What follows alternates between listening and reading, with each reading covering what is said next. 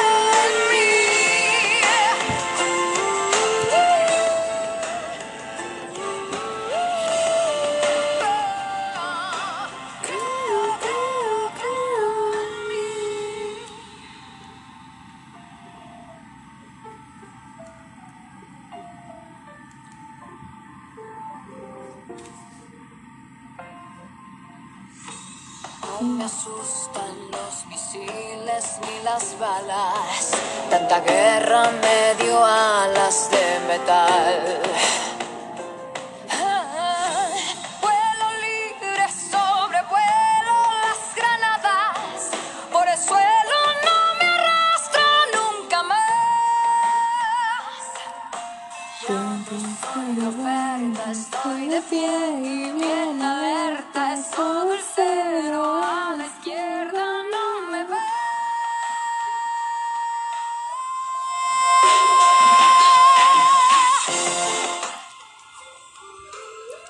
Hola, ¿qué tal? ¿Cómo están amigos? Yo soy Ana Luz y bienvenidos a un nuevo episodio. Este es el episodio número 6 de la temporada 2.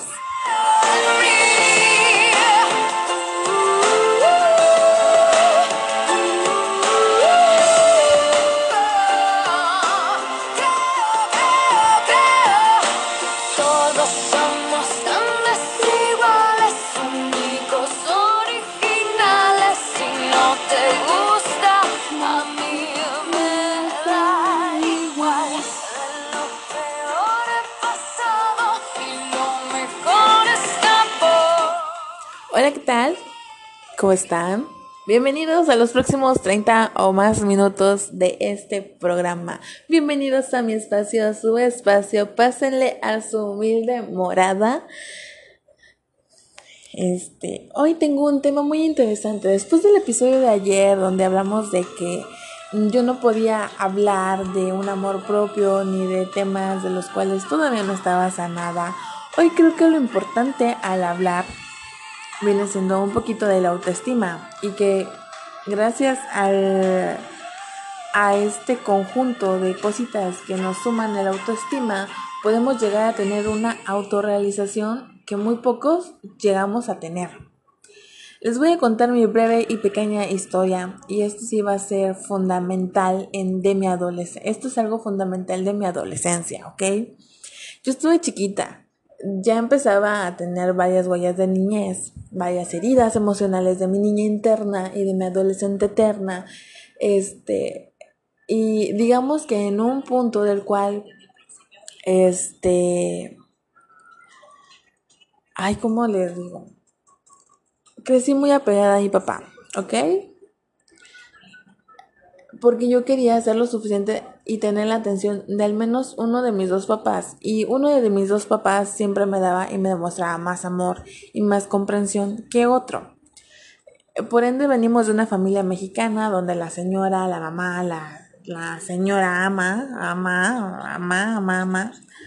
Oh my god, qué bonito se siente esto. Esto se siente chido cuando reflejan el, el pago de un godín temprano. Este. Ay, pues es que es el teléfono, me equivoqué. Ya me están regañando, pero bueno, vamos. Cuando yo era adolescente yo me quedaba muy apegada a mi papá porque pues realmente mi papá me daba mucho amor y yo quería al menos que me volteara a ver y me dijera, pues, no sé, el chiste es que yo quería estar más pegada a mi papá, ¿ok? Este, y en un punto en el cual yo estuve creciendo con él, fue así como que yo quiero que tú seas mi versión mejorada. Entonces, él le gustaba el box, le gustaba el canto, le gustaba este poesía, oratoria, declamación y todo eso. Entonces, aquí tienes a la pequeña Ana Luz que ya está haciendo su su primer este su primer parada para hacer una declama, declamación donde ya está este, metida en un grupo de música porque quiere aprender a tocar piano este, le regalan una guitarra y entonces empieza a, a, este, a tocar guitarra, este, el papá le dice que le gustaba componer, que él componía, él le enseña algunas canciones, entonces aquí tienes a la niña que quiere empezar a componer y hacer sus propias canciones, y ahí está Anita matándose para poder llamar la atención de uno de los dos padres. Y así pasó, Y a lo mejor ahorita se los digo de la manera más relajada porque ya lo entendí, ya lo digerí, ya lo pasé. Porque ese padre, como ya está muerto, pues obviamente el proceso de luto y, y todo eso, pues se, se vive un poquito diferente, ¿ok? Pero hizo todo eso porque llamar la atención de un papá, que al final sí lo hacía, pero involuntariamente y sin darme cuenta, me daba cuenta o bueno, me di cuenta ya muy tarde, que lo que él quería era verse realizado en mí, porque al momento de meterme en su círculo social con señores donde eran personas muy finos de política, que empezaron desde abajo, o sea, yo te estoy hablando que conocían las personas que trabajaron desde abajo, que eran campesinos, que vendían chicles, que vendían esto. Y que hoy en la actualidad sus hijos ya tienen un estatus, ya son personas de tal categoría o de tal estatus social de la crème y que ellos prácticamente no se esforzaron en ensuciarse las manos en el lodo como lo hicieron estos señores. Ya lo tenían todo a la mano. Y inconscientemente lo que mi padre buscaba era eso para mí y que al final del día y al final de la vida el verme realizado, realizada en el punto de, esta chica ya llegó a un punto donde tiene un puesto político, un cargo político. Y ha sido gracias a toda la enseñanza que ha tenido desde pequeña, porque a mí me llevaban a los meetings de política desde los 6, 7 años. Este, era como que, ok, sí, conozco la política al derecho y al revés en mi pueblito Conozco compañeros que trabajan en gobierno desde niña. De hecho, prácticamente yo jugaba en el salón de cabildo de presidencia. Era mi, mi cuarto de juego. Este, a ese punto llego. Y fui una persona privilegiada desde la infancia que a lo mejor en mi adolescencia dije, ¿por qué no puedo tener esa atención como mis amigos?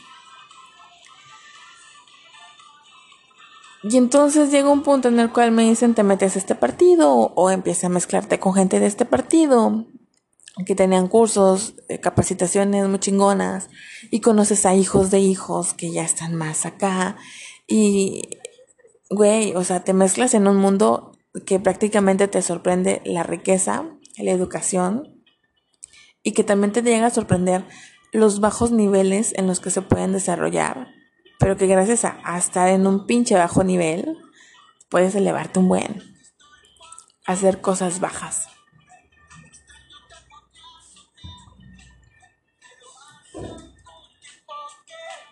Y así pasó, así pasó mi querido Saltamontes. Entonces, mi punto para poder llamar la atención de mi padre es, ok, él, él a lo mejor por no tener la educación no fue un político como tal, no fue un diputado o un presidente, pero yo a mí que sí me ha dado educación, yo voy a ser ah, una líder política con educación, porque ya tengo la preparación desde la niñez, donde en mi casa cada sábado se comía política y donde en mi casa, este, en las tardes me mandaban otras cosas. Entonces, así lo, lo, quería expresar yo, de decir, oh, mi papá va a estar muy orgulloso de mí porque ya estoy en la política, ya tengo algo cimentado. Y te das cuenta que en la política eres como que, ah, mujer, no, estás muy chiquita. Ah, no, es que, no, ya tendré la edad, pero, no, ah, está casada, ya es señora. Mm. A ella le podemos dar como que dama de la sociedad. Y cada vez te pide más y más y más para poder entrar en ese círculo y al final es como que, oh, güey, espérate. Como que quiero y como que no quiero porque te pide demasiado, pero a la vez quieres estar, quieres que tu familia esté orgullosa, pero no quieres sacrificarte a tal punto de perder tu identidad por lo que eres. Y la voz. Y este y al final eso pasa. No fui lo suficiente para mi papá. Y traté de dejarlo por la paz porque pues obviamente yo ya no quería eso, yo ya quería enfocarme a mi pareja, quería enfocarme a mi vida, quería ser una persona normal. Y oh sorpresa, cuando te vuelves un godín de oficina, resulta que en el mismo trabajo tú quieres ganar un poco más, quieres que te reconozcan por lo que tienes en el cerebro, porque realmente tienes una capacidad chingonamente grande para poder hacer las cosas y nunca te valoran. Y hasta la fecha déjenme decirles que en mi trabajo nunca me han valorado y nunca me han dado esa oportunidad de la que yo tanto he esperado. Y aunque muchos digan, si no te valoran aquí, muévete. Sí, pero también recuerdo que soy una cobarde de primera que no me atrevo a moverme de mi zona de confort. Y de eso se trata mucho la autorrealización y la autorrealización o la imagen de la autorrealización es como ese premio que te da la autoestima por tenerla en su vida, en tu vida.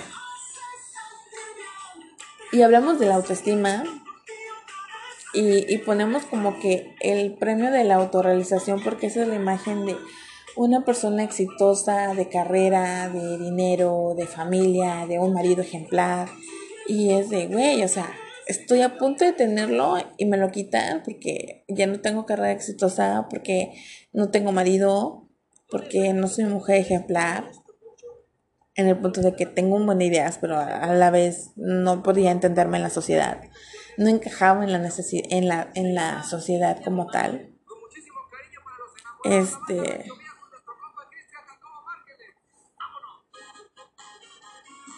Y, ay Dios, aquí está el crush. Dios, no, no, no, no.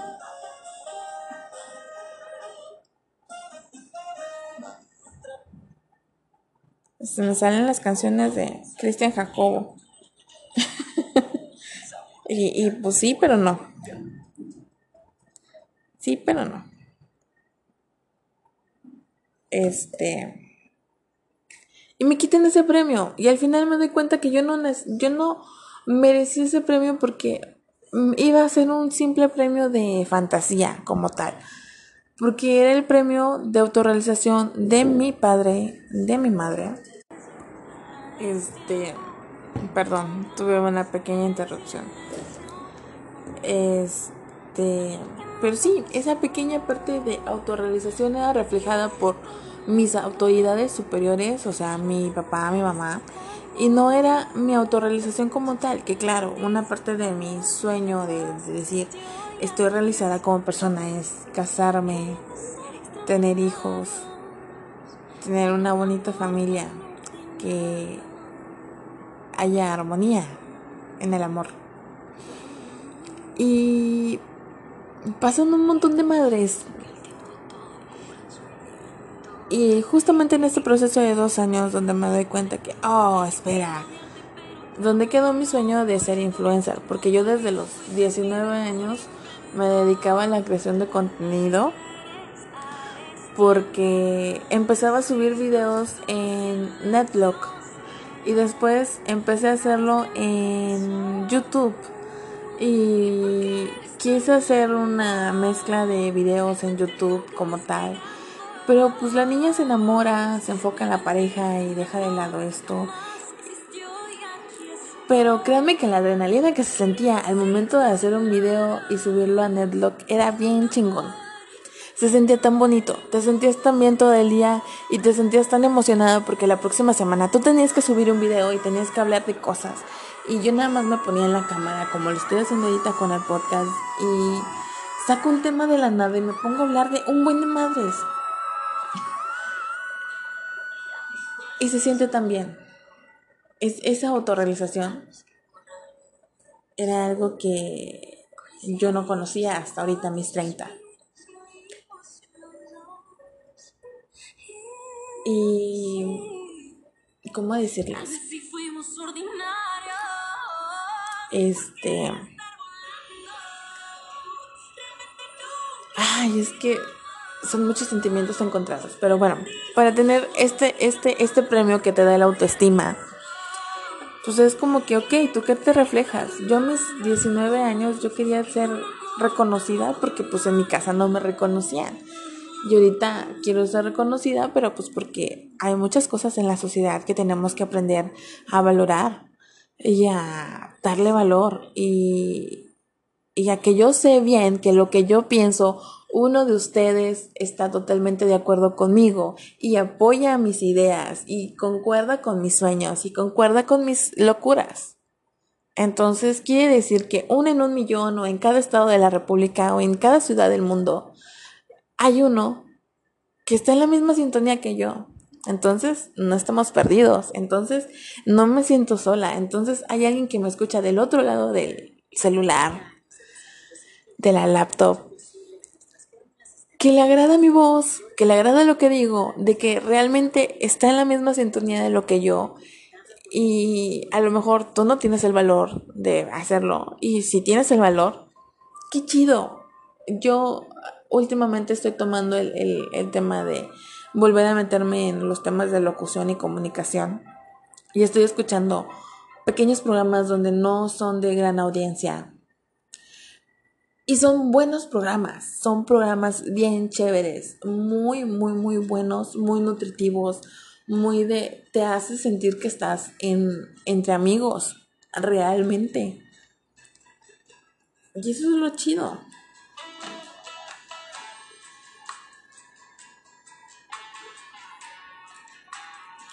digamos que para tener esa autoestima, vamos a una, una pequeña mezcla. Entonces, hay muchas necesidades que tenemos que cubrir para decir, tengo una buena autoestima. Como por ejemplo, la necesidad fisiológica. Tenemos que cubrir un montón de cosas y todas esas necesidades, si nosotros las cubrimos, podemos llegar a tener ese amor propio que le llega a saber al maestro de yoga que da clases en, en el programa hoy por decirlo así. O ese amor propio que llegas a ver a una esposa que cuida a sus hijos con todo el amor del mundo, este, y que solamente es una conocida tuya, que tú ves que es todo amor y paciencia, pero tú no sabes qué procesos lleva aquella. Y tú dices, wow, yo quiero ser como ella. Y a lo mejor ella, ella sí está cubriendo sus necesidades, este, completas para tener esa autoestima bien cimentado y ese amor propio que diga, wow, qué chido. Entonces, tenemos que cubrir nuestras necesidades fisiológicas, que es la alimentación, eh, el descanso, nuestros pequeños mimos, como un buen pedicure, como un masajito, este, darte una alimentación sana y balanceada, pero también decir, hoy, hoy tengo ganas de comer garnachas, de eso, de eso es que cubrir, de darle a tu cuerpo lo que necesita y también reconocer que todo en exceso es malo. Mi amor propio en mi alimentación a veces me mata porque yo tengo que pararle la comida. Porque a veces hay días en las que me agarro a ir a Waldos y compro bosquería y las tengo guardadas en un cajón de mi ropa y cuando me siento demasiado triste o me siento demasiado preocupada, voy y ataco los Twinkies Dinkies de mi cajón. O me como mis rocaletas. Y es algo que eso está mal. Porque pues no. Hubo temporadas en las que agarraba que todos los días compraba sabritas. Porque decía, me merezco esos cinco minutos donde estás viendo tele y comiéndote tus sabritas a todo dar. Y es, oh, espérate, te estoy hablando ya conscientemente, Ana Luz, de que está chido que comas habitas, pero es más chido que nada más lo hagas una vez a la semana. Y te tienes que restringir. Y es así como que, oh demonios, ¿por qué tengo que hacerlo? Porque pues es mi cuerpo, yo lo amo y le quiero dar sabitas. Y no. Detente. ¿Quieres darle ejercicio? Vamos a darle ejercicio. Y yo, no, no quiero darle ejercicio. Sí, sí, vamos a darle ejercicio.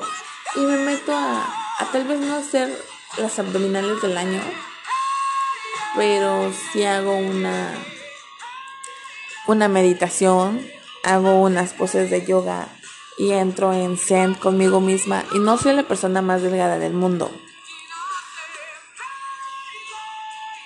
Pero tratas de cubrir esas necesidades, ¿ok? Y estoy consciente de que hay mucha comida que me hace daño y justamente acabo de descubrirlo este fin de semana. Este fin de semana lo único que comí fue este fue lechuga y fue huevo cocido. ¿Y qué creen? me di cuenta que la lechuga me inflama. Entonces, eso fue lo que comí el viernes. El sábado, el sábado me la llevé con pura agua y un té. Y me adelgacé un buen. Entonces dije, ok, vamos a meter poco a poco la comida. Yo ya sé que me hace daño la leche. Entonces, ese es un placer culposo que me voy a meter pues una vez al mes, una vez cada dos meses, porque la leche me hace daño. Entonces tengo que sacar todo producto lácteo de mi vida, aunque no quiera. Y, y con esto yo estoy haciendo check out de que estoy cubriendo mi necesidad de alimentación porque estoy cubriendo la necesidad de alimentación y es una necesidad donde no le debo de meter la comida que me hace daño. Y me va a costar y me va a doler y va a ser demasiado caro en mi cartera porque comprar cosas que no tengan leche, güey, está bien pinche caro. Me sale más barato un tamal de Doña Pelos a buscar una bolsa de lechuga de su bodega horrera y comérmela en el camino, por decirlo así. Este,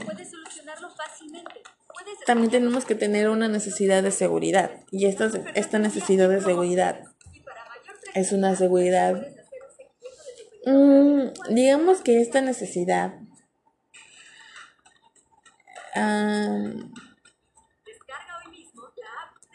¿cómo se los digo?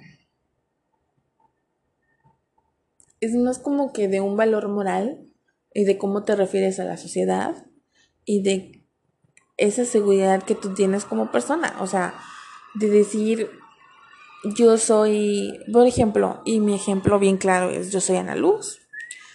Ah, soy una persona, uh, ¿cómo decirlo? Que no soy buena, pero tampoco soy mala, ¿ok? Que muchas veces voy a apoyar las cosas malas porque sé que todo, todo humano necesita su necesidad de venganza. Aunque te digan, ay, no, no, no, no, eso déjaselo al karma, el karma se va a hacer cargo. No, güey, el karma no existe, el karma no existe. Tal ejemplo, chécate en personas que les está yendo tan bien económicamente después de que te destrozan. Te están yendo tan bien después de que te, te dejan con el problema y ellos andan mejor de la vida que tú el karma no existe. Entonces, el día que a ti te pase algo y tú me hiciste una jalada, ese día mi yo interior va a decir, sí que chingón, te lo mereces cabrón. Voy a respirar, voy a exhalar, lo voy a soltar y me voy a ir. Con una gran risa. Y ya.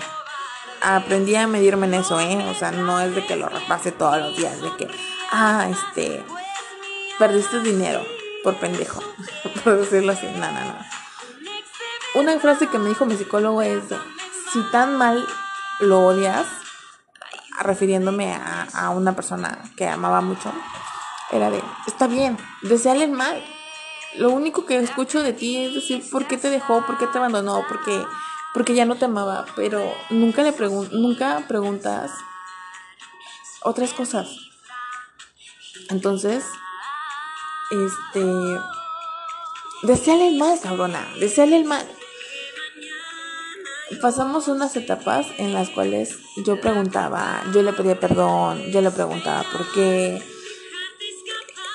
Yo esperaba que él me pidiera perdón, nunca me pidió perdón y era así como que, a ver, él nunca se va a acercar a decirte perdón.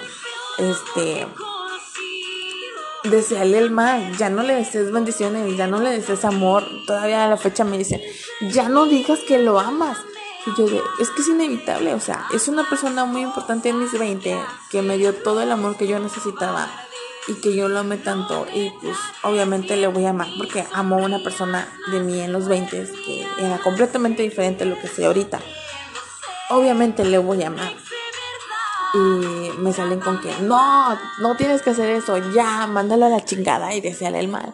Entonces hubo una vez donde estaba tan tan emputada por todos los chismes que me habían llegado de su familia, que estaban diciendo de mí y de que un amigo que es conocido y que trabaja con él, este, me dijo algo y fue así como que, ¿eh? Y me dice, sí. Y mi psicólogo me dijo, pon en cuenta que a lo mejor él también lo está haciendo en el punto de que te quiere ayudar a soltarlo. Y yo, es que que se vaya a la chingada, ojalá se muera, ojalá, ojalá se quede sin casa, sin carro, sin, sin nada, que, que llegue en un punto en el cual esté solo y que no le vaya bien y que no le duele la felicidad. Así, así, así, así estaba. Ese, ese día en sesión yo estaba tan, tan encabronada que cuando yo grité todo eso, lo único que hizo mi psicólogo, que por ejemplo, por, por cierto se llama, le digo Darío, pues se llama Arturo. Este, le mando un saludo. Gracias a ti estoy aquí, güey. Este, él nada más se sentó, grabó porque siempre me graba. Y me acuerdo muy bien que cuando terminé de llorar, cuando ya estaba más calmada, cuando ya estaba más calmada, aplaudió y me dijo, me siento tan orgulloso de ti. Créanme que yo estaba tan destrozada. y este. Y el único que dijo fue: Estoy orgullosa de ti. Este. Sí, él solamente me abrazó y me dijo: Estoy feliz. Sacaste todo el odio que le tenías, escondido. Y fue nada más un día, tal cual. Y después de eso déjenme decirles que puedo decir que no soy la persona más amor y paz, pero tampoco soy la persona más vengativa, aunque sí soy muy sentida, muy, muy, muy sentida. Yo soy muy sentida. Entonces, este, sí me es muy difícil, este, sí me es muy difícil poder decir cómo soy fácilmente, si soy una persona, este, de doble moral, no, no lo soy, pero son mis ideas y las tengo bien arraigadas y cimentadas en mí y está chido. Mm, tal vez voy a profundizar mucho en eso, pero no me quiero meter tanto en eso porque ni yo ahorita en este mundo me, en este momento me entiendo, ¿verdad? También tenemos un punto que va mucho de, la seguridad a la aceptación social. Y por esto es que les digo que yo soy una persona muy sentida. Yo no encajo en mi mundo laboral. Yo de plano, de hecho, siento que no encajo. Pero cuando entro en el mundo de las redes sociales, ahí yo me siento así como que de aquí soy, güey. De aquí soy. Cuando yo empecé mi, mi empresa de... Mi empresa. Soy muy... Soy muy chingón, pero la verdad es que mi negocio solamente soy yo. no tiene una esquina más que una mesita donde me pongo a hacer mis manualidades. Pero cuando empecé mi negocio de hacer tareas de maquetas, este, homework, eh, pues mi mundo era más como que los niños los llego a trabajar. Y cuando empiezo y Homework se transforma a lo que es Meraki con todo el arte plástica y con todo el arte de manualidades y así, este, te das cuenta de un buen de cosas. Y, y te sorprendes en el punto de decir, wow, entras y abres Meraki y ves que la gente ve tu manera de trabajar en artesanías y lo ven como arte y dices, wow, yo hice una pintura y a ti te gustó y me estás comprando la pintura. Y en mi trabajo es de como que, ah, no, pues dile a acá a ella. Y es como, y yo, yo también tengo, o sea, yo, yo también. Y nunca me voltean a ver a mí. Y esa es mi inconformidad en este trabajo, de que nunca me voltean a ver a mí. Me voltean a ver cuando hablo y cuando hablo algo que digo que, que llega a meter en problemas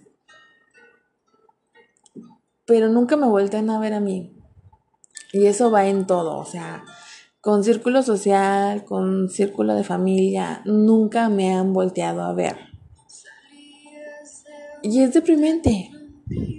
Pero no es de que nunca me volteen a ver, es de que a veces yo me enfoco en que me volteen a ver personas que no tienen nada que ver conmigo, ¿saben? Entonces, a veces la familia no tiene nada que ver contigo, no te esmeres por encajar con tu familia. Disfrútala un día a la semana, pero no te esmeres en encajar con tu familia. No te esmeres en encajar en ese trabajo porque tu círculo laboral es demasiado competitivo y es demasiado agresivo y nunca vas a encajar.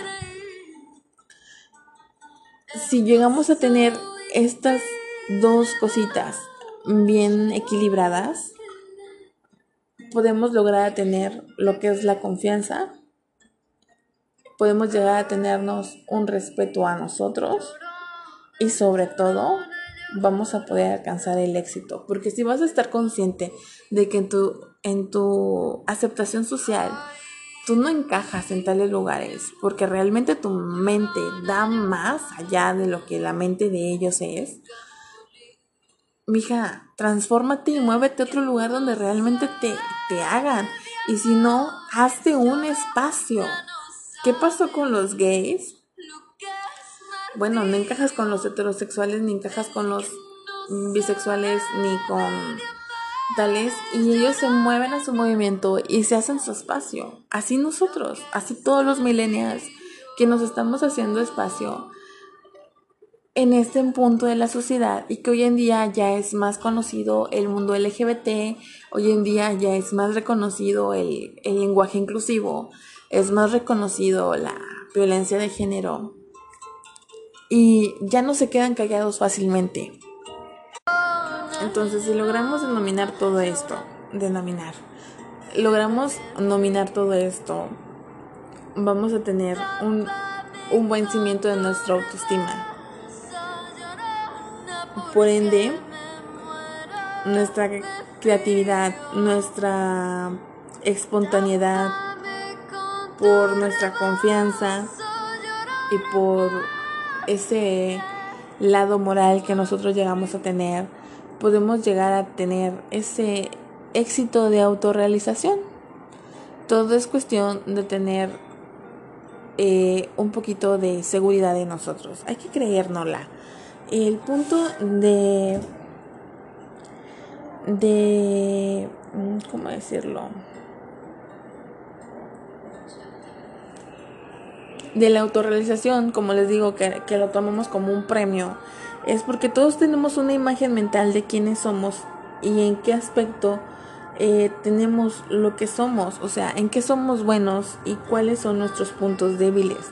Todos lo conocemos y nuestros puntos débiles muchas de las veces los llegamos a relacionar con enojo, con apatía, con este ciertas facias de, de odio y que nos forzamos y nos formamos una imagen a lo largo de nuestra vida y que esta imagen al final se vuelve una imagen mental.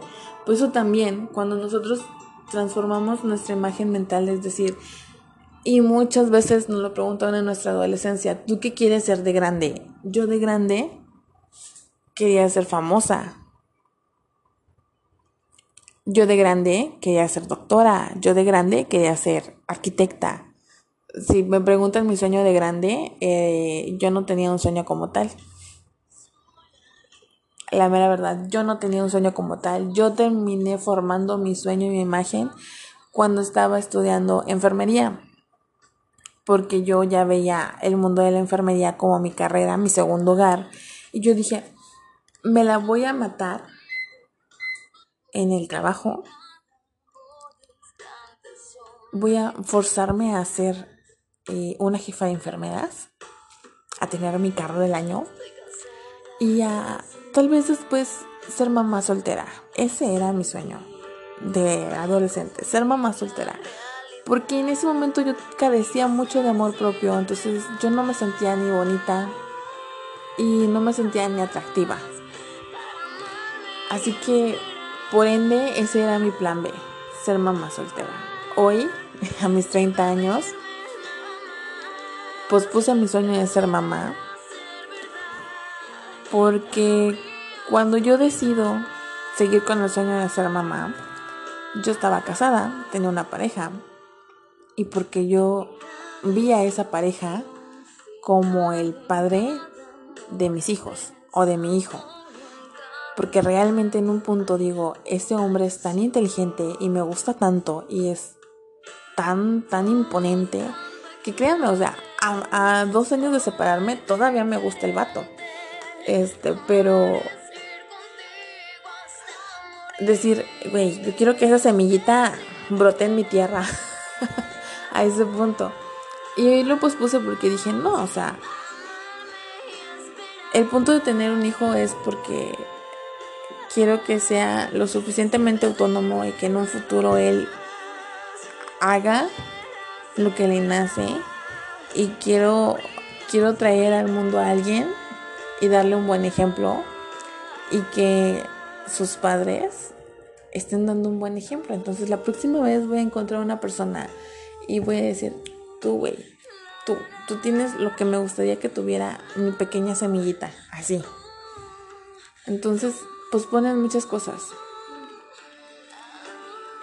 Eh, la imagen de ser mamá en este momento no lo tengo. Y no es que no quiera, o sea, yo deseo con todo el alma ser mamá. Así ahorita en, dos meses se me escape y se me salga un, un bebé, yo voy a ser la más soñada.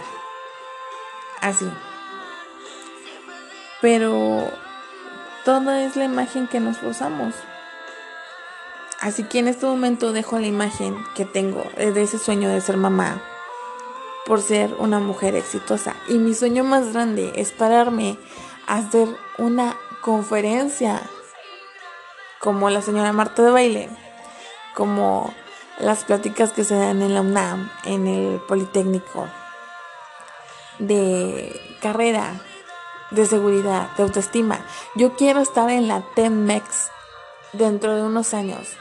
Yo quiero llegar a tener la oportunidad de estar nominada en los Spotify en unos años. Quiero, quiero, quiero participar en los Elliot World en dos, tres años. Así, ese es mi sueño más grande. Ya los sueños que yo tenía en mis 20, 23 de tener este, un canal exitoso, lo hice tan solo en... ¿Qué fue? ¿Nueve meses? En nueve meses, porque me hice un TikTok y ahora soy TikToker. Y déjame decirte que en nueve meses un video mío se hizo viral. Llegamos a 25 mil reproducciones. Tengo seguidores a partir de allí. Tal vez mi canal ahorita es muy chiquito, pero... Eh, pero aparte del TikTok, me hago el podcast. Y el podcast tiene reproducciones en nueve canales. Y es de wow. Y gracias al podcast resulta que me hablan y me dicen, oye, ¿no quieres participar en esta radio web? Y yo de, claro, voy. Y empiezo a hacer un programa de radio y me reconocen mis ideas en otro lugar y reconocen mi trabajo en otro lugar y ya ya me paré a dar una conferencia y es tan chingón transmitirle esa buena vibra y ese amor a otras personas. Dije, el sueño que yo tenía en mis 2023 lo cumplí ya antes de mis 30. Y fue cuestión de nueve meses. Y el sueño que yo tengo de pararme de una conferencia ya lo tuve. Ya lo tuve, o sea, yo me doy por bien servida con pararme de una conferencia. Y lo hice. Y se siente chingón. Y qué chido. ¿Qué persona lo puede lograr? Todos. Es cuestión de activarnos. Entonces es tan importante decir qué mente, qué, qué imagen tenemos de nosotros cuando seamos grandes, o en 5 años, o en 10 años, por decirlo así. Es importante tenerla. Yo tengo una imagen de mí muy chingona. Y van a decir qué pendejada. Yo tengo una imagen de mí sintiéndome realizada y feliz. Sobre todo feliz. Donde me sea donde yo me sienta aceptada y donde me sienta en paz conmigo misma. Porque aprendí a que la felicidad la tenemos que forjar nosotros y no depende de otra persona más. Y no quiere decir que sea una soltera y que me vaya a quedar soltera por siempre, pero en este momento trabajo mucho en mi felicidad yo misma. Y es chido porque yo sé con qué hacerme feliz y si mañana yo quiero irme a comer unas salitas, voy y disfruto una cena conmigo misma y salgo y me voy caminando o hago otras cosas y se siente tan chido eso. Porque al final de eso se trata. De ser feliz uno y como tú te sientes feliz, la otra persona que está a tu, a tu, a tu lado, pues también está feliz. Entonces, ese es un punto de complementarse. Y es tan chido.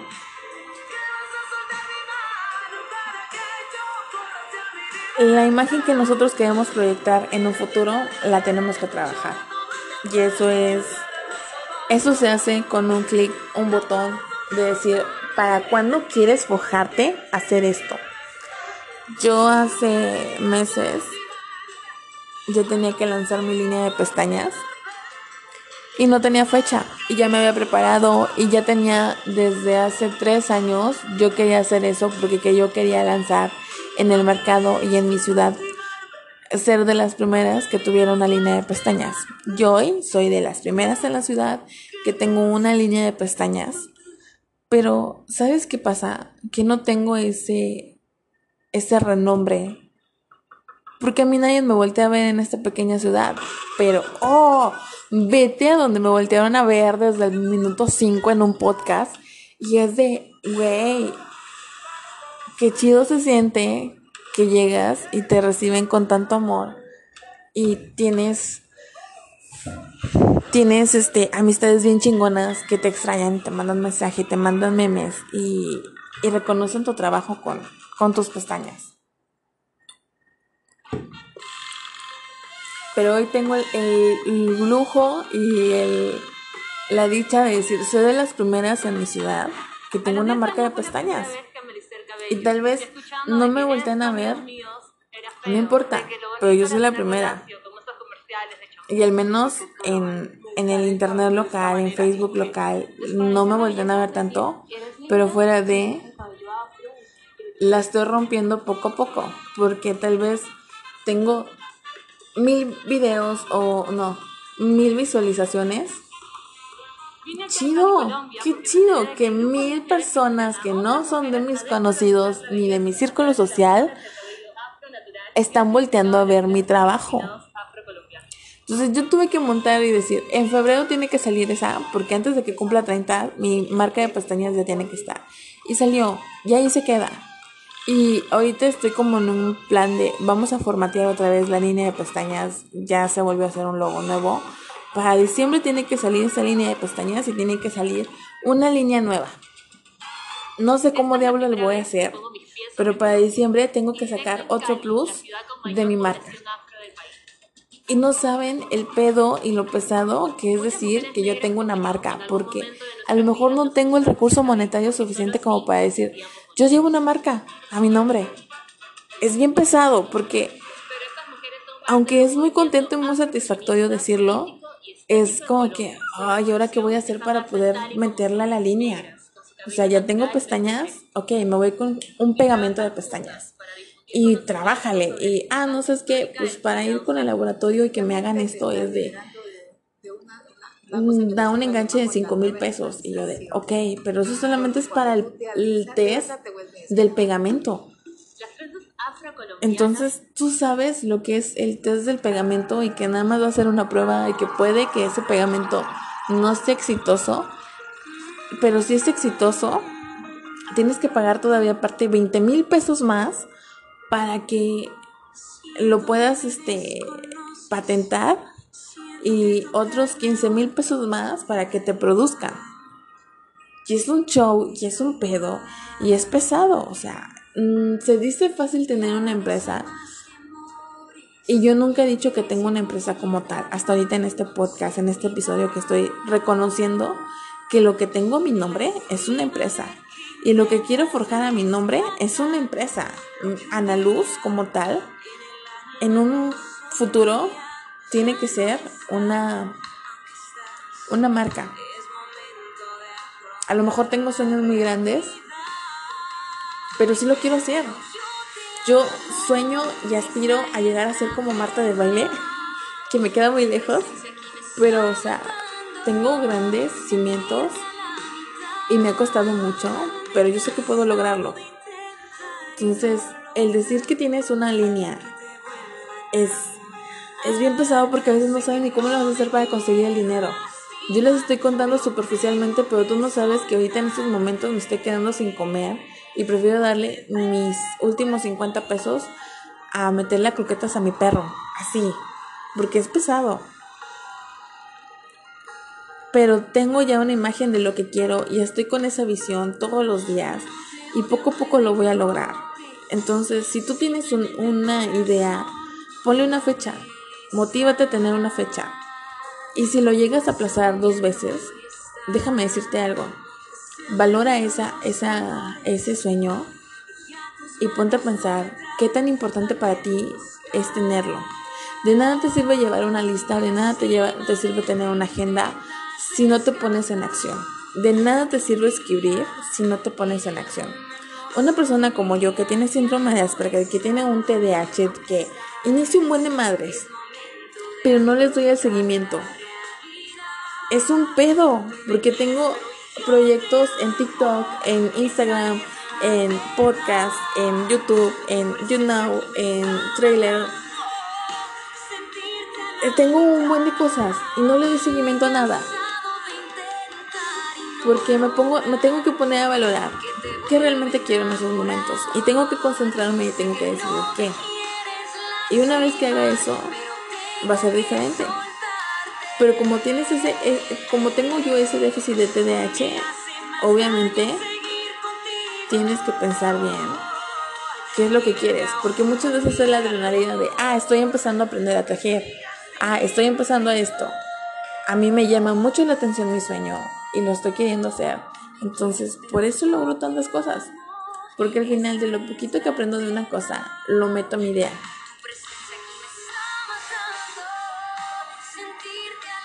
Y saben, el lograr eso y el tener una fecha te ayuda mucho porque te eleva demasiado la autoestima. Entonces puedes aprender que una cosa lleva a otra cosa y eso al final es, nos lleva al punto de lo que estábamos hablando al principio, la autorrealización y nuestra autoestima. Yo me siento feliz al decir, tengo una línea de pestañas. Y me siento muy feliz al decir, tengo un podcast. Y yo te digo, tengo un podcast y atrás de mí son 60 programas grabados y alrededor de 15 que están al aire. ¿sabes? Porque son muchos temas que grabé, pero que no me atrevo a sacar. Pero ya subí 15, ¿sabes? Entonces, ya subí 15. Dime tú qué te atreves a hacer. Todo está entre nuestras posibilidades y en nuestro mundo y en lo que nosotros queremos hacer. Pero eso te sirve bastante para motivarte y tenerte confianza.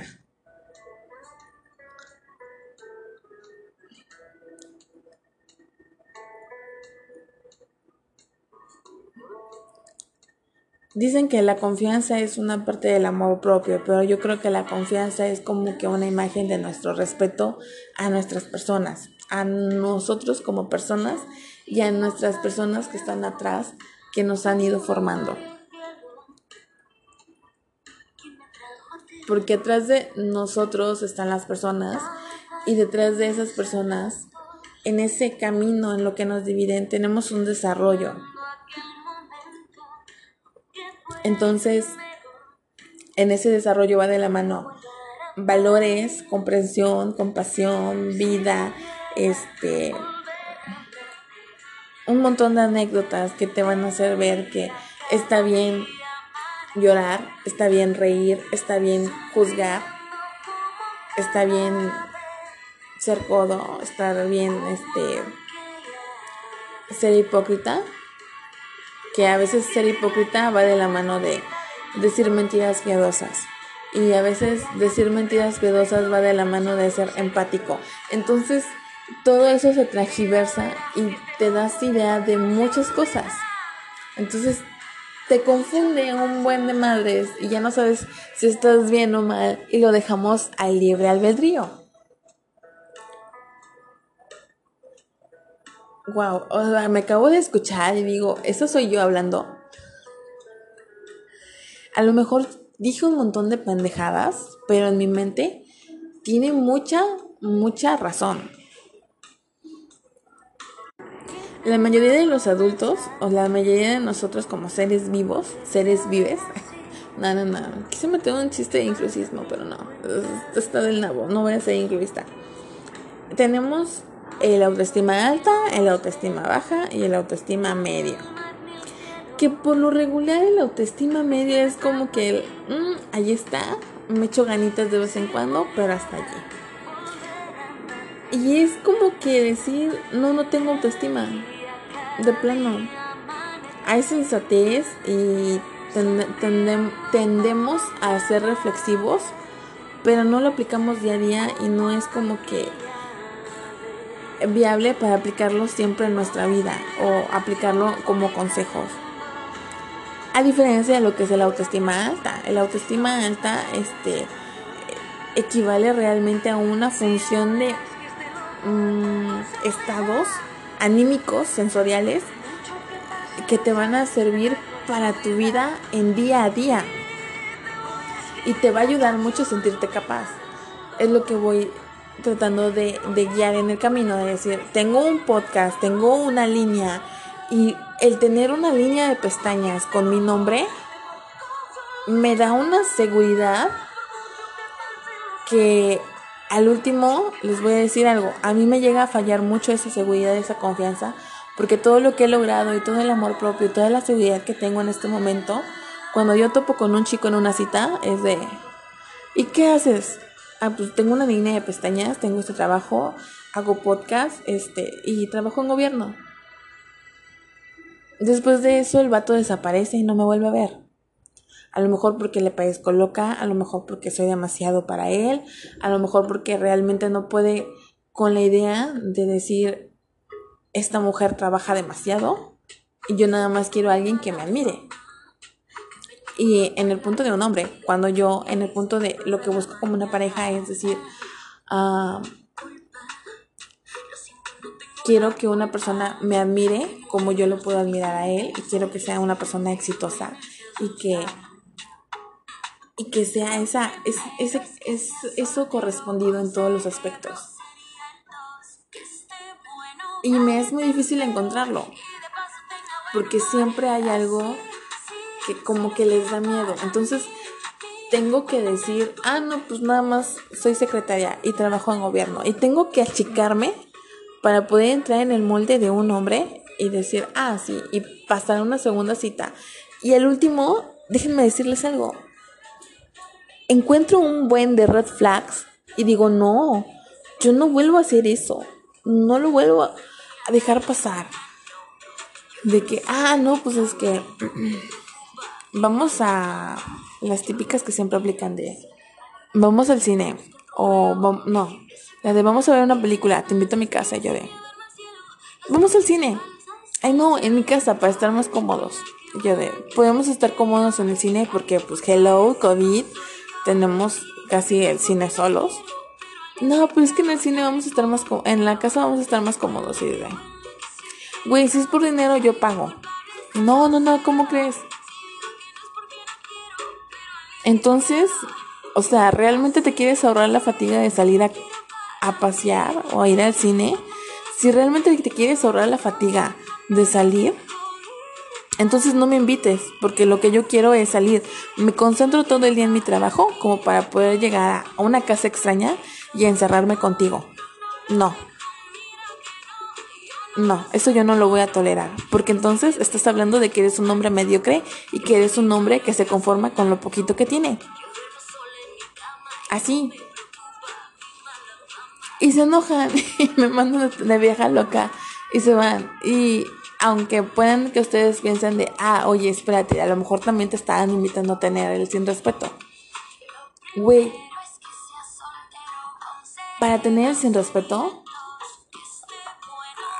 creo que hay maneras más bonitas de pedirlas sin que me digas, vamos a ver una película a mi casa. Y eso es algo que yo tomo muy en cuenta en el punto de... No voy a morirme en el, en el punto moral de decir, ay, es que si me gustas, pero no, te lo, no, no me lo voy a dar porque pues no soy así.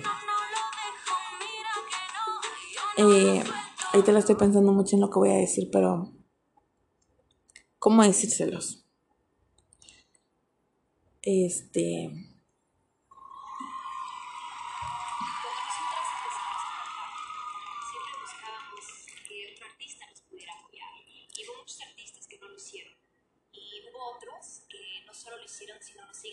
Mm,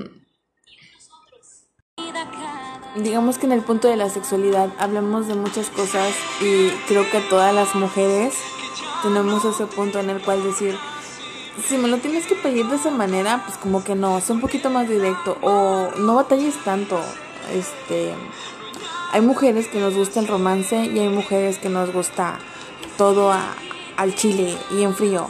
Y yo batallé mucho para encontrar eso y hoy encuentro una modalidad tan chingona de decir, güey, soy demisexual. Entonces, si tú le entras, yo le entro, pero capta que soy demisexual. Y para eso de demisexual va de la mano de que tienes que hacer citas para conocerte, para salir y que llegado a un punto determinado, ya cuando te agarre una admiración y un cariño, entonces aquí va, va a llegar el proceso de o, sea, o somos amigos con derecho o te quiero como pareja, pero una vez que ya te tenga esa admiración, cojamos. y se oye muy feo, pero es la verdad. Entonces, gracias a esa nueva palabra, yo me zafo de muchos pedos con los hombres. Ahorita me pasa de que subo fotos en mis estados donde estoy prácticamente en traje de baño o con el brasier como tal. Y la gente llega a asumir que pues yo ando de, de sexy y pues no, o sea, simplemente tengo calor, me veo bonita en esa foto, la posteo. A lo mejor incita muchas cosas y llegan a pensar que por eso soy de mente abierta, pero como les digo, esta generación está cambiando, este mundo está cambiando y va a llegar un punto en el que los hombres este van a volver a tener ese punto de sensibilidad en el cual van a, van a retomar el cortejo bonito. Y ya cuando tengas un punto de demasiada confianza con esa chica, entonces tal vez puedas pedirlo así de, ah, vamos a, a mi casa y vamos a una peli, en ese punto de doble sentido. Pero eso está del naco. O sea, no se ve bien en un hombre y se ve pésimo en una mujer que le toma la palabra. A menos que tú ya sepas tu tirada, dale, adelante. Entonces, va de la mano a todo esto. Si nos vamos de autoestima, hay muchas definiciones. Yo soy mucho de la definición de. de de este chico Maslow, pero hay una frase que dice Albert Ellis, porque estuve estudiando psicología, en el punto de las necesidades fisiológicas y básicas, ¿ok? Pero en el punto de la autoaceptación, de los que le cuento a ustedes, eh, la persona se acepta a sí misma plenamente y sin condiciones, tanto si se comporta como si no se comporta inteligentemente y correcta o completamente, y tanto así los demás le conceden como si no le conceden su aprobación, su respeto y su amor. ¿Qué quiere decir? Que mientras tú te aceptes y te conozcas plenamente, te tiene que valer madre que tu círculo social tenga esa aceptación como tal. Y vas a empezar a pensar de, ah, oye, pero entonces no va a ser mi círculo social. Sí, sí va a ser tu círculo social, porque por ende estás con ellos, ya sea que sea tu familia, que sea tu grupo de amigos de la universidad, que sea tu grupo de amigos de trabajo, que sea tu grupo de trabajo como tal. Entonces, tú te tienes que valer y tienes que ser tu único ejemplo en existir. Y tal vez la otra persona te acepte, tal vez no, pero tienes que pensar que así como hay una vieja chismosa que no, no te pasa, este, también tienes que ver que pues de cierta manera tienes una necesidad de estar con ella, porque sin ella tal vez la factura del remitente no se entrega para tu informe de trabajo en un punto en el que el círculo social en el cual estamos, todos somos complementos para todos. Entonces, con esto me despido. Hablemos, hablamos mucho sobre la confianza, sobre el amor propio y pequeños ejemplos de cómo reaccionarlos. Hay que hacer una autovaloración hay que tenernos un poquito de autorrespeto, un poquito de superación. Y déjenme decirles algo. Yo te invito te invito a que hagas una lista, una tarde, una, una, tarde de productividad, en donde tengas tu café, tu té o lo que tengas que hacer solito, y hagas una lista. En el lado izquierdo, haz las cosas que ya lograste y en el lado derecho, las cosas que te faltan lograr. Y yo creo que si haces esto al menos eh, una vez al año, vas a poder lograr un buen de cosas. Y vas a tener un poquito más de conocimiento sobre ti y tu mente.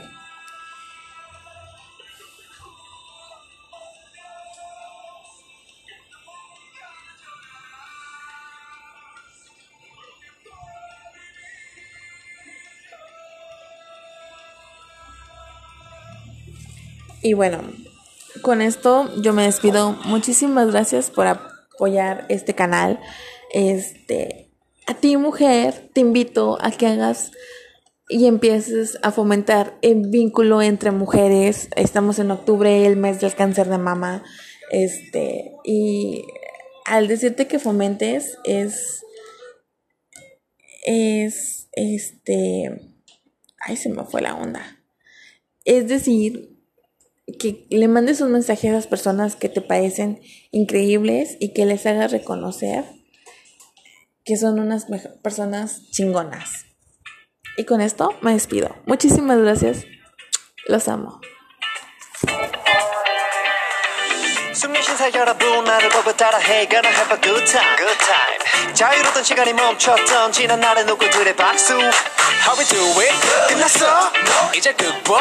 아직 끝이 아닌데 인내심에 또 한계가 다다라 터질 것만 같아 모두 모두 We getting crazy now 이걸 놓지 마 누구든 현실의 공감 이전에 없던 것들 시간의 모두가 함께. Oh my god. Everybody now. Hey here we go. 함께 하고 싶은 마음. 잠시만 접어